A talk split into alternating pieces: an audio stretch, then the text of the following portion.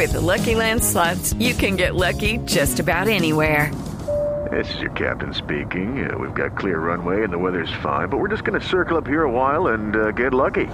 No, no, nothing like that. It's just these cash prizes add up quick. So I suggest you sit back, keep your tray table upright, and start getting lucky. Play for free at LuckyLandSlots.com. Are you feeling lucky? No purchase necessary. Void where prohibited by law. 18 plus terms and conditions apply. See website for details.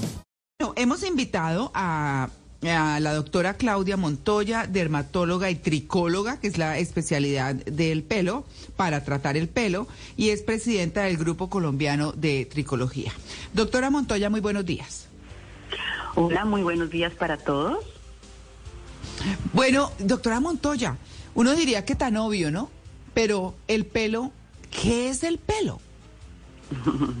Bueno, primero que todo quiero decirles que es un placer para mí estar hoy con todos ustedes, con Blue Radio, en esta mañana del domingo, hablando de un tema que me encanta, el pelo. Bueno, el pelo es un órgano, realmente es un órgano complejo, eh, que se forma de- en la vida, digamos, embrionaria, cuando estamos dentro de la barriga de las mamás. Entonces realmente es un órgano eh, que tiene varias funciones y es de lo que vamos a hablar hoy. Ah, bueno, muy bien. Bueno, y entonces, ya que estamos diciendo que es un órgano, que ayer hablamos de los músculos como órgano flexible, ¿este es un órgano, podríamos decir, de protección? Eh, sí, completamente. Este es un órgano que, aunque es muy importante, realmente no es vital para el cuerpo. Pero ¿para qué nos sirve el pelo? Bueno, lo primero es que nos protege, digamos, contra el medio ambiente. Es una barrera física que nos protege contra toda la radiación ultravioleta.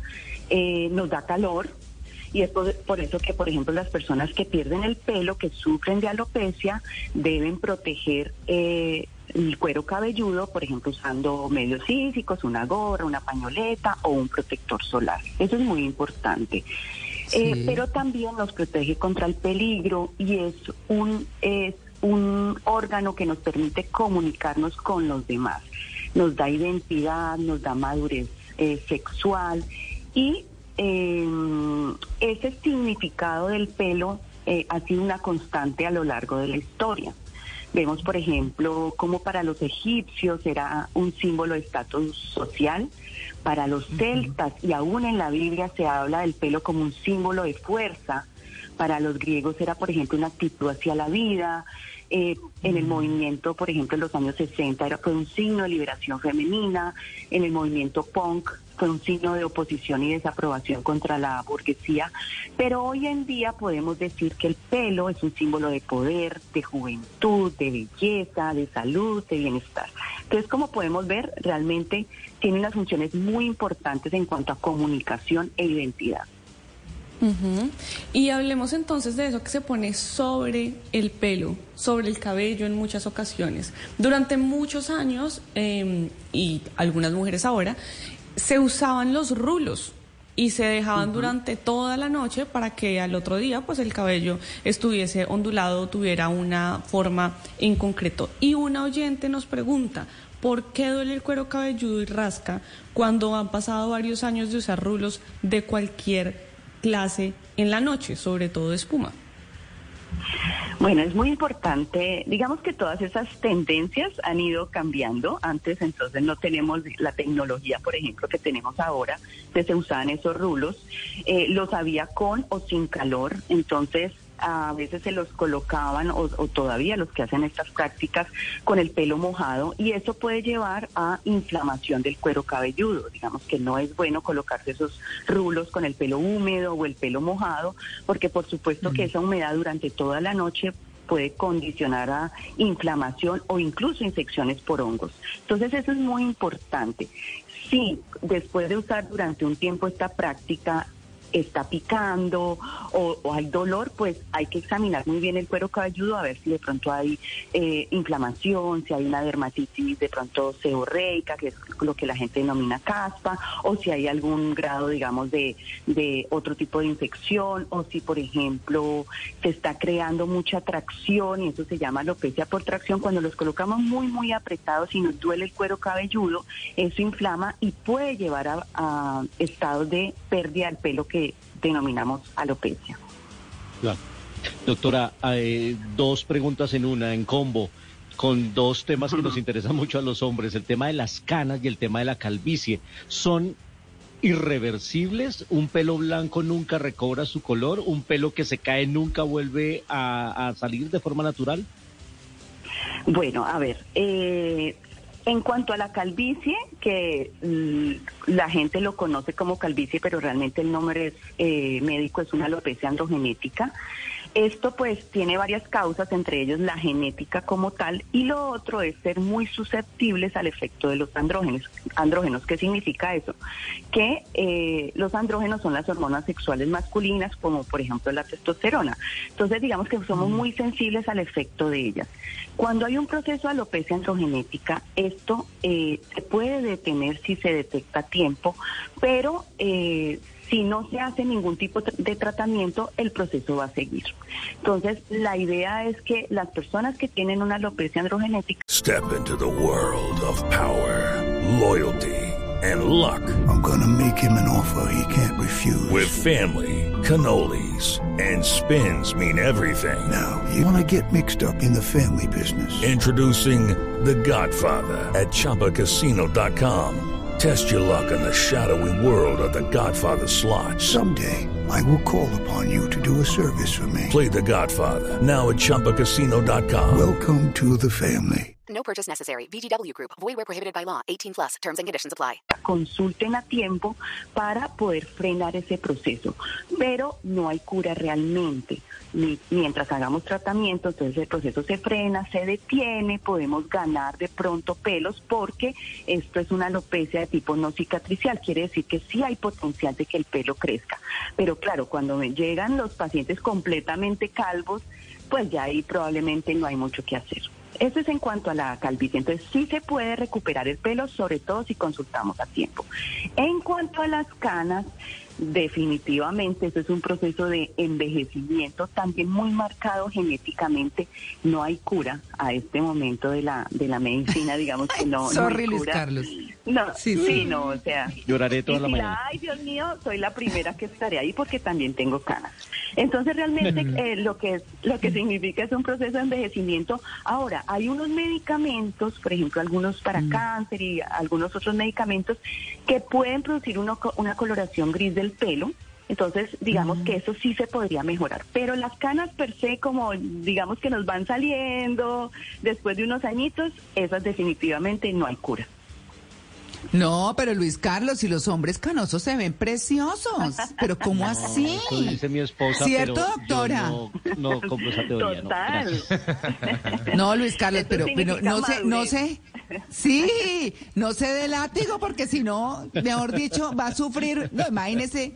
No, y, doctora, eh, yo sigo ahí un poco en sintonía con, con la pregunta de Luis Carlos. Bueno, yo quiero decirle que me descubrí mis dos primeras canas cuando tenía nueve años. La familia de mi mamá eh, eh, ha sido siempre de, de, muy canosa, digámoslo así. Entonces, en cambio la de mi papá no.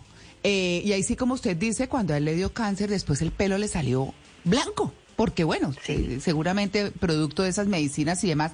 Pero yo lo que le quiero preguntar es, eh, también las canas, bueno, se heredan, eh, me parece, pues en, este caso que, que, se heredan, pero ahí quiero preguntarle el tema de las tinturas de pelo. Entonces, una es, finalmente eso han cambiado, que ahora tienen otras cosas. Yo me las sigo poniendo hasta que un día me canse, porque yo ya he contemplado en dejarme mis canitas, bueno, eso sí, mejor dicho, será un salto como de no sé cuántos años, pero no importa, porque eso es parte de la vida también, ¿cierto? Eso, esa pregunta por un lado. Y en cuanto a la caída del, del pelo, pues ahora venden un poco de champús costosos y cosas que, ¿cómo sería el proceso para justamente detener, si ya no se puede recuperar, eh, la caída del cabello? Son esas dos preguntas que le formulo de una vez. Bueno, en cuanto a las canas, sí, lo, como tú dices, completamente de acuerdo, eh, tiene una susceptibilidad genética, o sea que fíjate tú, a los nueve años ya dos canas. Entonces, eso es supremamente eh, importante. Eh, y en cuanto me hablabas de la tintura, ¿no? Sí. Hay varios tipos de hay varios tipos de tinte. Hay unos tintes que son pues temporales, hay otros que ya son más permanentes. Eh, mm, realmente no hay ningún problema con tinturar el pelo si lo hacemos bien. Yo siempre les digo a mis pacientes que si van a hacer tinturas, si van a utilizar esto, bueno, hágalo con una persona o en un sitio que sea bueno, con buenos productos, que te lo retiren bien, porque el problema del tinte realmente es cuando permanece en el cuero cabelludo por mucho tiempo y eso pues puede inflamar el cuero cabelludo, ¿no? Y si estamos sufriendo de caída de pelo y se nos inflama el cuero cabelludo, pues eso puede ser un factor, digamos, que esté agravando la caída. Eh, a veces cuando nos aplican el tinte sentimos un ardor o un picor terrible, obviamente Sí. quiere decir que algo está pasando ahí y eso pues puede inflamar, ¿no? Entonces, básicamente eso es lo que hay que tener en cuenta. Em, la otra pregunta que tú me hacías, perdóname, que La no me acuerdo cuál fue. la de los champús. Sí, es que le- yo Ah, sé que le pregunté sí. larguísimo, doctora. Sí, sí. Sí, Esos no, champús para la caída y entonces tienen un liquidito para echarse y no sé qué y bueno, toda la cosa. ¿Eso qué? Bueno, eh, esa es una pregunta muy importante, porque primero cuando hablamos de caída de pelo, hay dos cosas. Una cosa es caída de pelo anormal, porque es que a uno normalmente se le caen todos los días una cantidad de pelo y eso es normal. A uno se le pueden caer entre 100, 120, incluso hasta 150 pelos al día, normal. Cuando es más de eso, pues obviamente ya es una caída de pelo anormal. Y ahí es muy importante identificar la causa. Entonces, por ejemplo, ¿por qué se nos puede caer el pelo de forma anormal? Después de una infección, por eso vimos tanta caída del pelo después del COVID, que era una caída o es una caída terrible, eh, masiva, pero eso pues se recupera.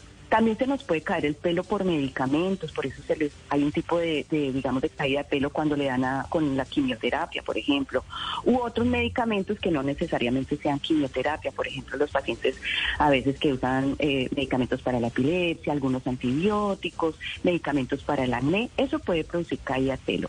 Lo otro es, por ejemplo, enfermedades como eh, problemas de la tiroides, eh, depósitos bajos de hierro, vitamina D baja o vitamina B12 baja, todo eso también puede producir caída de pelo. O prácticas, digamos, que estemos utilizando. Entonces, lo que les quiero decir es que es muy importante identificar la causa. Por ejemplo, después de tener un bebé, hay una caída de pelo, digamos, después de tener Uh, un bebé, sí. que dura más, que, exacto, que ocurre más o menos al tercer mes, dura unos mesecitos y eso debe parar. Cuando no para, ok, ahí ya hay problema. El champú, y eso me encanta eh, responderles eso, realmente no es que te vaya a detener la caída de pelo. El champú básicamente lo que hace es limpiar. Por supuesto que crea todas las condiciones para que el cuero cabelludo esté limpio, no tenga ningún grado de inflamación y los demás tratamientos puedan actuar bien. Entonces realmente es una mentira cuando decimos use este champú que con esto se le va a dejar de caer el pelo. No necesariamente. Si Sí. tú tienes, por ejemplo, eh, problemas de tiroides y estás un sol- usando, no has controlado el problema de la tiroides y estás usando solo un champú, no se te va a mejorar solamente con el champú. Sencillamente Ah. limpia, desinflama, ¿sí? Entonces, eso es muy importante entenderlo. Sí, yo he tenido varios bebés y tal vez por eso se me ha caído más rápido el cabello. Pero bueno, doctora, No, no, no, soy el calvo, soy el calvo de la mesa de trabajo, debo decirle. Soy el calvo de la mesa de trabajo. Eh, no tengo que verme las canas, afortunadamente como Luisca, no, no- no tengo pelo por ahí. Pero yo sí, eh, la gente se ríe, pero yo sí uso champú. Yo calvo uso champú, porque yo digo, bueno, no tengo ¿Sí? pelo, pero tengo cuero cabelludo.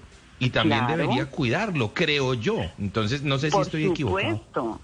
Por supuesto, claro que sí. Es que las personas que no tienen pelo también les puede dar dermatitis seborreica, o sea, caspa. Ah. Se les puede inflamar.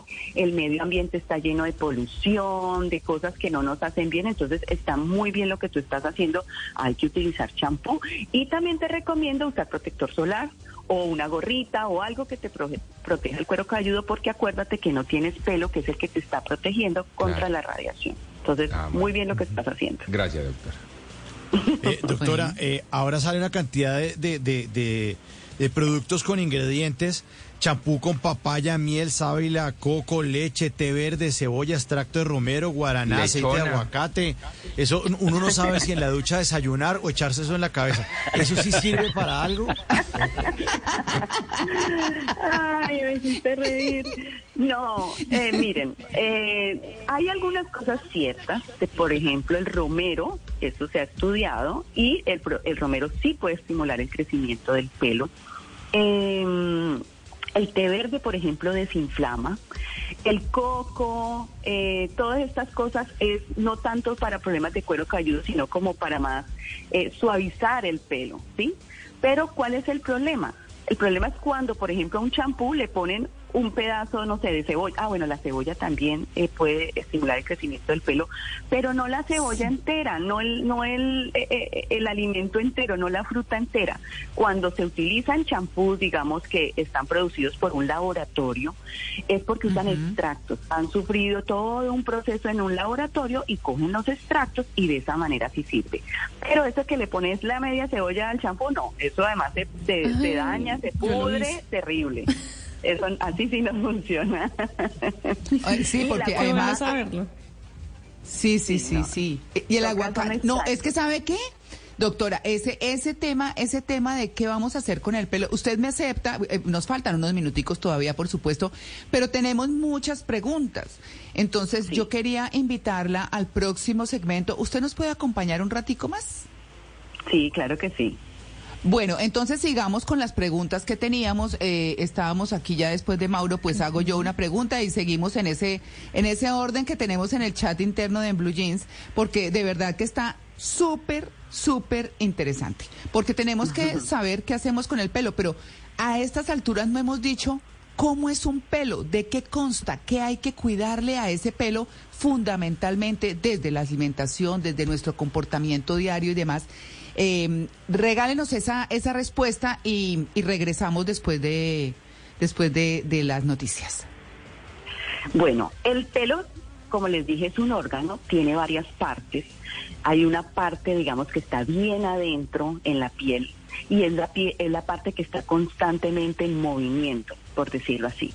El pelo mm. sale y lo que nosotros vemos, que las mujeres, la mayoría lo tenemos largo, etcétera, realmente esa parte es muerta. Lo que está vivo, por decirlo así, activo, es lo que está adentro del cuero cabelludo. Eso es muy importante. Pero además de eso, un pelo como tal, o, o, el tallo como tal, que es lo que nosotros tocamos, tiene varias partes. Tiene una cutícula, que es la parte que está más afuera, que es la que destruimos nosotros las señoras con tanta vaina que hacemos, tiene una parte que es la que le da la dureza, que es la corteza, que está donde, donde están todas las proteínas, como por ejemplo la, la, queratina, y una parte central que se llama médula. Como les dije, es complejo, pero es muy importante saber dos cosas. Uno, que hay una parte que está viva, que está activa, que es la que está dentro del cuero cabelludo, y la otra está realmente muerta. Por eso cuando me dicen, doctora, es que tengo muy poquito pelo atrás, abajo en la cintura, ahí yo no puedo hacer nada, o sea, eso no lo puedo hacer crecer. Yo puedo actuar sobre lo que está adentro. ¿Listo? Claro, Malena. Claro. Claro, doctora. Y ahora que estaba hablando de la cutícula y de eso es lo que destruimos las mujeres, quiero hacerle una, una pregunta y es cómo lo destruimos y si es cierto que todo esto que hacemos del secador, de la plancha, puede causarnos daño a largo plazo. Y además de eso, una pregunta que me he preguntado varias veces. ¿El champú en seco es malo para el cabello? ¿De verdad se puede causar algún tipo, por ejemplo, de cáncer o alguna enfermedad con el paso de los años? Bueno, eh, ¿cómo destruimos el pelo? Entonces, cuando hacemos todas estas prácticas, usualmente con calor, entonces estamos rompiendo, estamos dañando la cutícula que les decía que es la, lo que está más afuera. ¿Cierto? Entonces vemos ese pelo lleno de horquilla o las puntas partidas, abiertas, vemos un pelo que es muy seco, muy áspero. Eso es porque definitivamente, o vemos mucho frizz, entonces porque definitivamente hemos dañado esa cutícula, esa capita que protege ese pelo y eh, pues se nos ve el pelo así. Eh, cuando eso ocurre, entonces, por ejemplo, cuando tienen eh, las puntas abiertas, lo que conocemos eh, coloquialmente como horquilla, ahí lo único que hay que hacer y para que no gasten dinero es cortar el pelo. Eso no se puede volver a pegar. ¿Listo? Para el resto de cosas que se nos vea el pelo muy seco, pero mucho frizz, bueno, ya vienen, digamos, tratamientos que son acondicionadores que van a suavizar ese pelo, que lo van, le van a aportar, digamos, hidratación. Entonces ahí están todos los livings que usamos, acondicionadores, los termoprotectores para protegerlos con el secador y con la plancha. Definitivamente, sí, el secador y la plancha pues utilizan unas temperaturas muy altas, entonces eso daña el pelo desnaturaliza, digamos, las proteínas del pelo. Yo siempre les recomiendo, porque no vamos a pelear contra la belleza, eh, usen un, un termoprotector, perdón, y pues no eh, abusen de esas prácticas. Si van a usar un secador que no sea tan caliente, que no lo pongan mm. directamente sobre el cuero cabelludo, más o menos a 20 centímetros.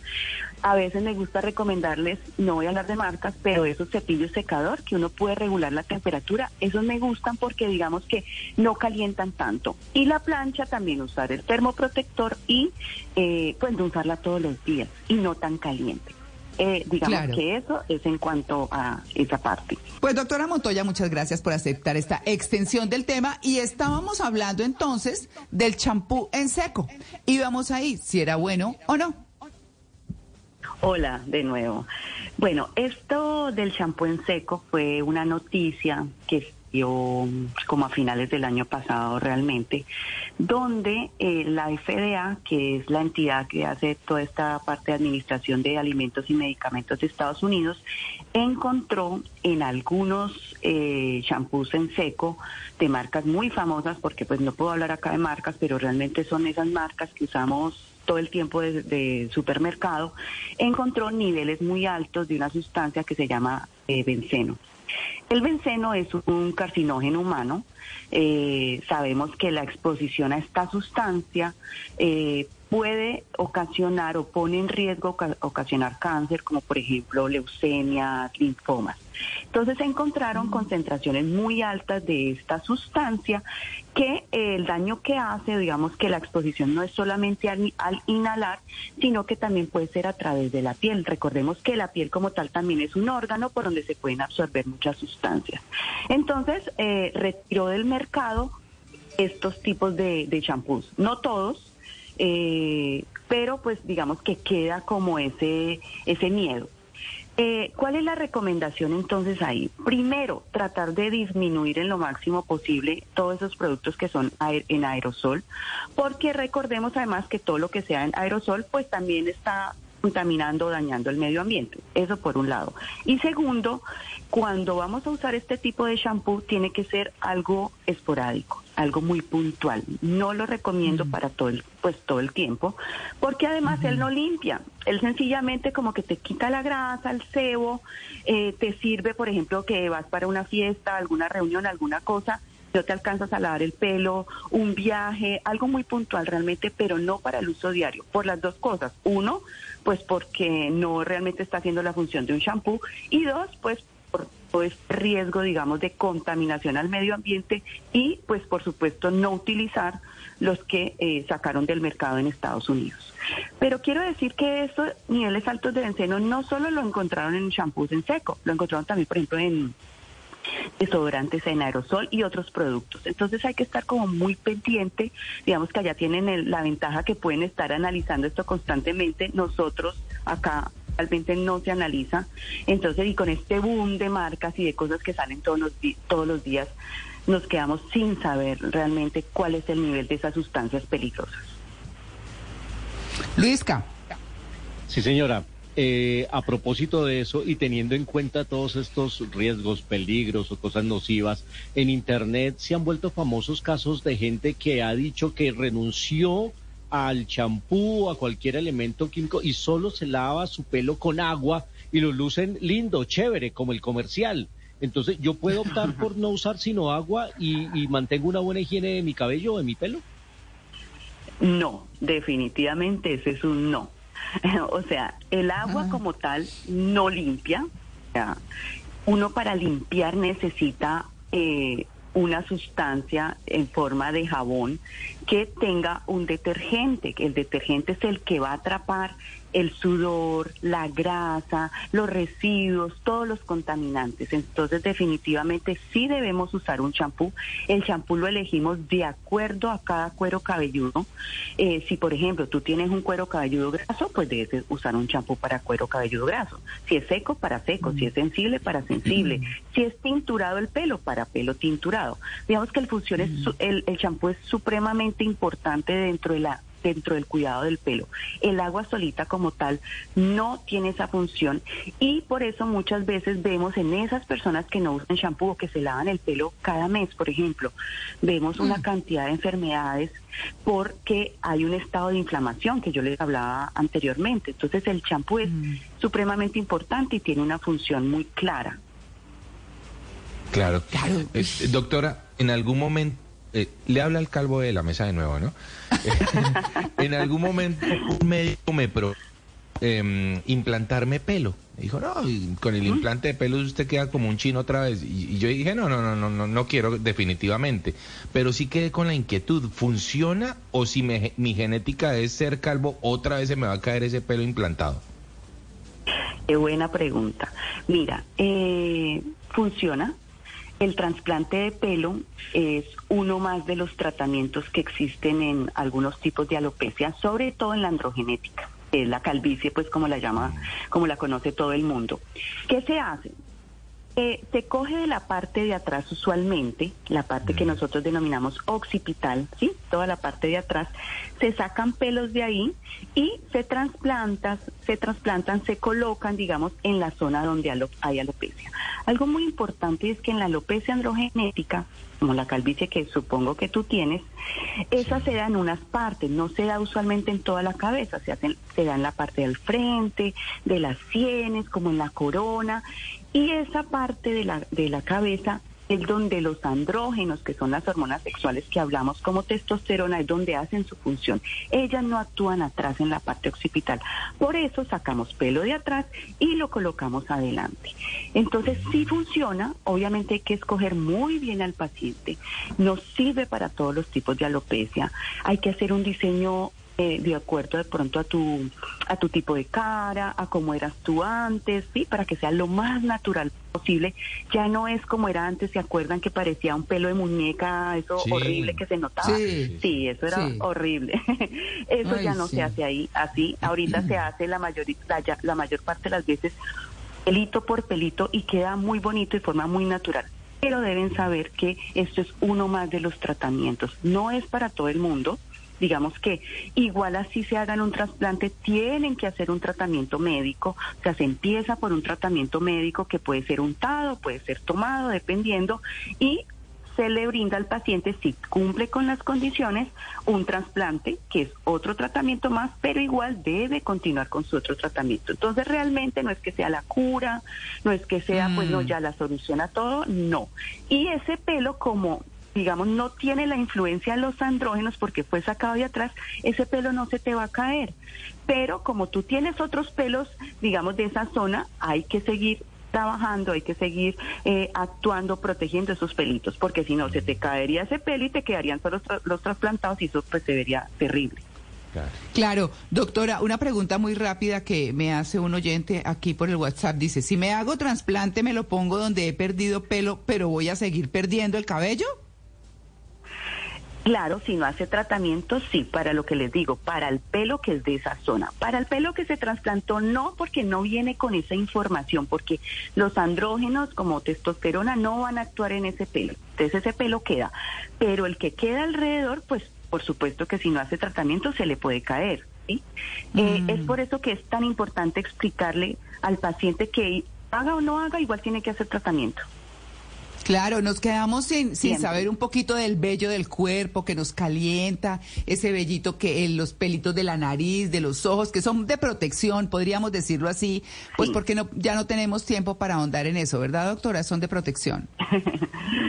son de protección y eh, son, digamos, que nos ayudan para eh, generar calor, para protegernos del frío, eh, de la mm. fricción, tienen una connotación, una importancia muy grande, nos protege, por ejemplo, de la nariz y las las orejas de insectos, de agresiones del medio ambiente, son supremamente importantes.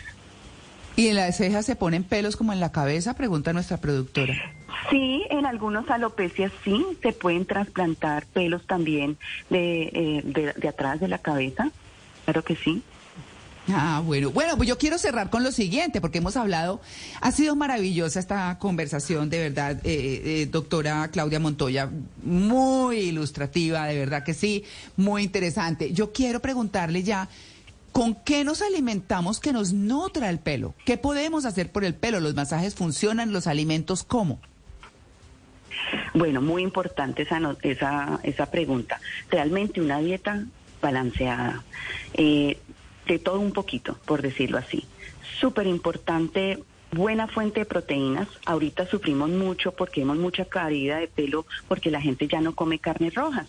Entonces, si no come carnes rojas, perfecto, pero esa esa fuente de hierro tiene que suplirla con otras cosas, que son ahí los vegetales verdes, por ejemplo, em, los frijoles, las lentejas, todo esto. O sea, hay, hay que tener una fuente de hierro y eso es supremamente importante.